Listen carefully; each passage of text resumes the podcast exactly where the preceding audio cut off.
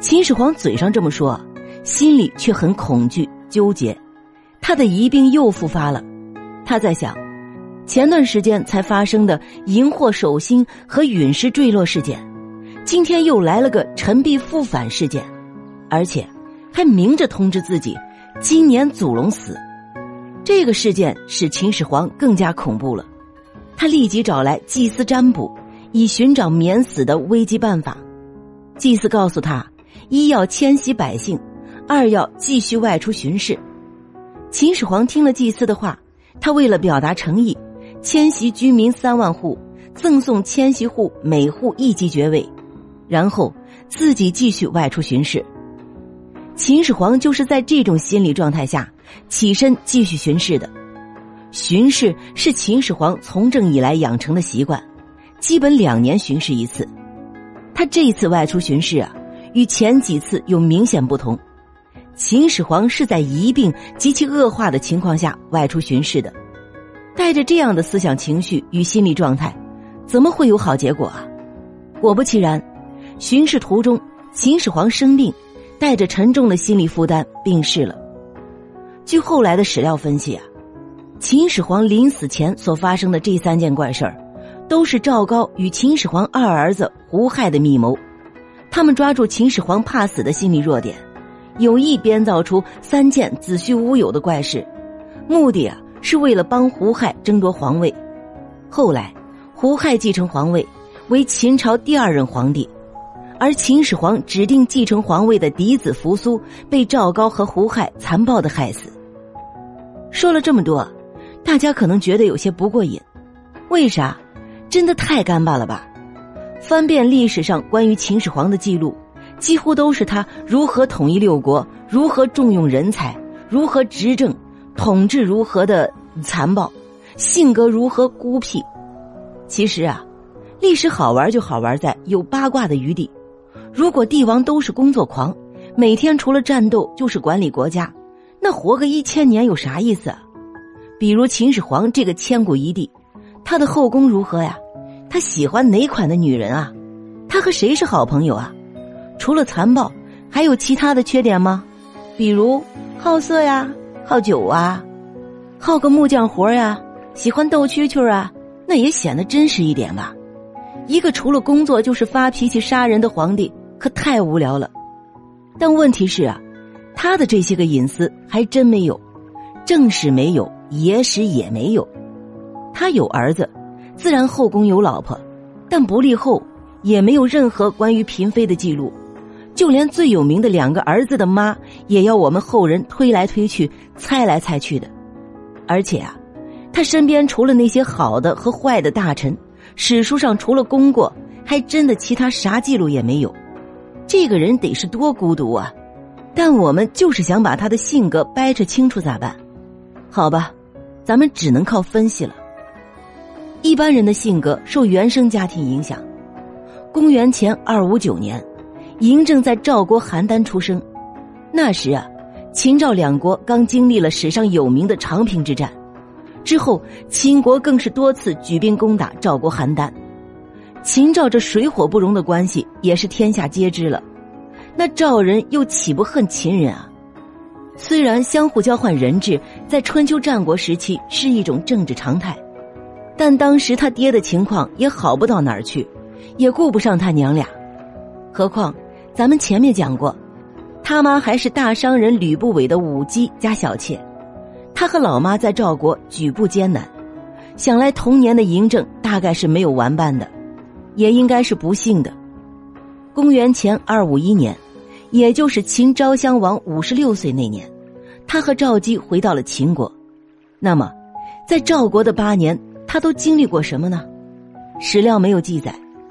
按后文记载的嬴政他娘的行为和尿性啊，也不像个贤妻良母，至少不会是三千的孟母那样以儿子为中心的教育培养。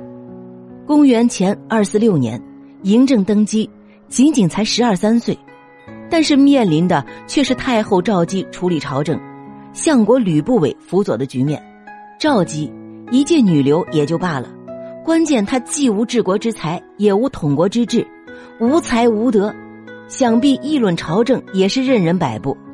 吕不韦有恩于先帝，又得先帝信任。先帝在时权势已经很大，如今他朝中的党羽势力想必已经根深蒂固。现在他大权在握，怎能不让人忌惮？嬴政的身世原本就是一个疑惑，他的兄弟姐妹当真不忌讳？此时啊，赵姬、吕不韦当权，人家还不知道心里怎么看呢。公元二四二年，嬴政十七岁，秦攻占韩、赵、魏数十座城池，与齐国接壤。公元前二四一年，他十八岁，由楚国牵头，楚、赵、魏、韩、魏等国组织了最后一次合纵发兵攻秦。之后啊。又发生了太后赵姬淫乱后宫之事，以及城角之乱。面对身世的质疑、血统的纯正，自己的皇位受到了威胁。十八九岁的嬴政，就算心中有打算，也只能韬光养晦，静静的等待时机。然而，这一桩桩、一件件都是不耻于口的事，他又哪儿来的这种无话不谈的朋友或臣子？而且。以他的性格，也不会对人说起，只有一个人扛下全部。公元前二三九年，嫪毐被封为长信侯。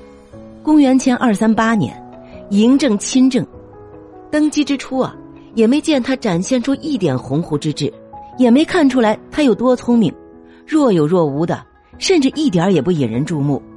在赵姬和吕不韦的笼罩下，很多人甚至推测他可能是个傀儡皇帝。但谁人又能料到，他小小的人竟城府极深，不鸣则已，一鸣惊人。他平定嫪毐之乱，灭其三族。公元前二三七年，罢免吕不韦相位，逼其进入洛阳。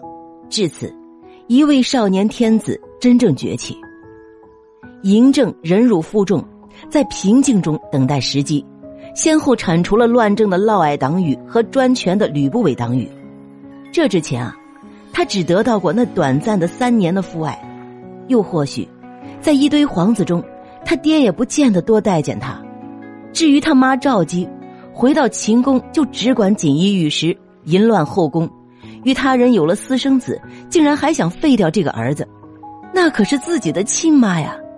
当初艰难的时候也曾相依为命的。嬴政不能杀他，但却恨他。嬴政杀了自己同母异父的两个弟弟。把母亲从此幽禁起来。